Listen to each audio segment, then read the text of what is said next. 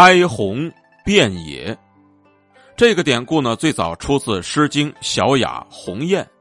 西周时期，周夷王去世之后呢，他的儿子周厉王就登上了王位。当时呢，周朝有一个诸侯国，名叫荣国。荣国的国君荣夷公呢，非常喜欢搜刮民财、欺压百姓，经常干这种与民夺利的事情。原本呢，这种行为应该受到周王朝的唾弃，但是没想到呢，周厉王却非常欣赏荣夷公。认为呢，荣夷公很对他的胃口，就打算重用荣夷公。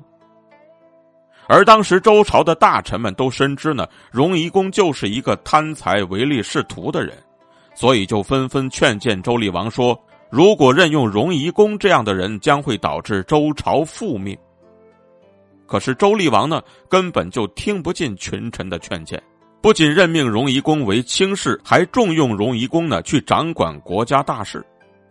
荣夷公走马上任之后，就向周厉王进谗言，让周厉王对周朝所有的山川河流实行专利管制，而且呢，还专门颁布法令说，周朝所有的山川河流、森林以及山林河谷出产的一切收益，都要归属于周厉王独有，任何人呢，不得踏入周厉王的山川河谷去谋生。这个法令颁布之后呢？樵夫不能够上山砍柴，猎户不能够上山打猎，渔民不能够下河捕鱼，郎中呢更是不能到山上去采草药，农民呢也不能够到山上去开荒种地。无数的百姓因为这个蛮横的专利制度而断了生路，一时间呢民怨沸腾，专利激起民愤，百姓纷纷咒骂。周厉王呢又派了很多卫士去监视百姓。把凡是对专利不满、批评专利和咒骂专利的人全都给抓起来处死。在这种暴政之下，人人自危，贤臣们惶惶不可终日，敢怒而不敢言。百姓们眼见无数抱怨专利的人被杀，吓得连话都不敢说了。荣夷公和周厉王推行专利之后呢，没过几年，周厉王的财富就堆积如山。可是百姓们却一直处在饥饿穷苦之中，从都城到郊野，随处可见衣衫褴褛、骨瘦如柴的饥民。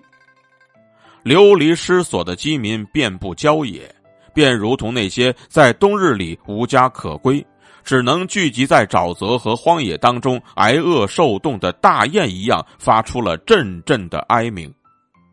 三年之后。贤臣和百姓们再也无法容忍周厉王的这种暴政，周朝呢就爆发了内乱，百姓们纷纷拿起武器包围了王宫，要杀掉周厉王。周厉王呢只能逃离京城。